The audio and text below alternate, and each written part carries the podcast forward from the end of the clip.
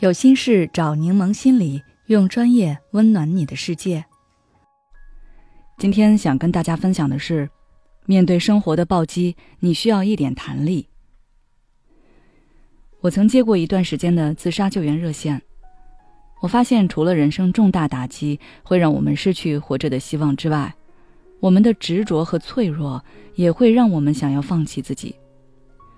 比如，有的人因为一次考试没考好。有的人是被男友分手了，还有的人是半年多没有找到工作。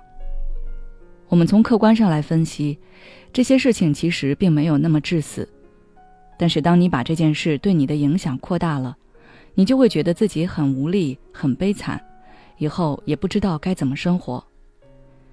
就比如经历爱人的背叛和抛弃，一些人的时间好像就停留在那一刻了。觉得自己这辈子都不会再找到自己这么喜欢或者与自己这么合适的人了，以后一辈子自己只能孤独终老，没有爱的活着，想想真是太可怕了。但实际上，只要你活着，你就有谈恋爱的可能，你会遇到另一个你喜欢的人，对方也恰巧喜欢你，你们也能甜甜蜜蜜的谈恋爱。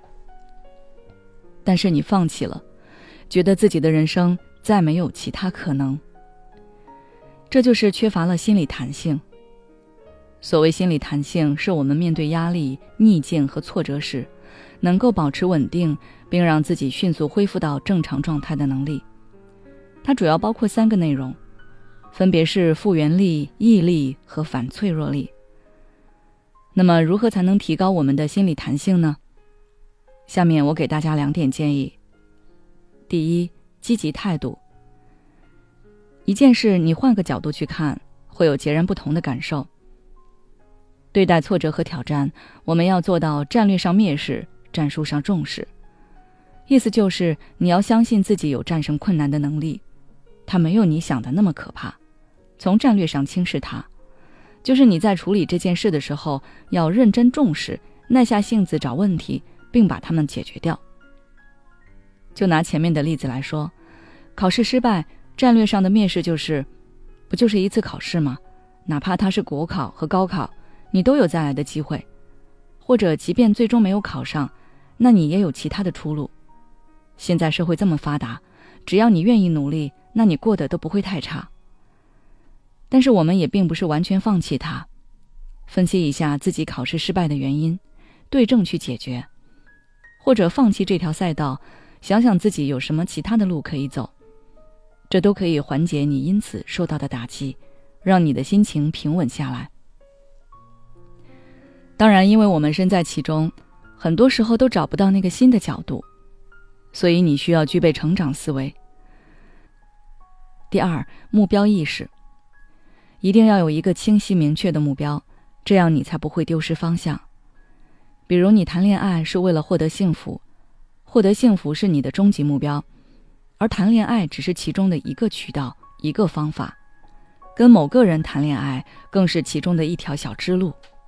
这条路走不下去了，并不代表通往幸福的路都被堵死了，它顶多算是这条大路上的一点点不顺利。只要你记住自己的目标，那你即便在这儿跌倒了，你的注意力也会放在我该如何实现我的目标上面。而不是被绊倒在原地自怨自艾。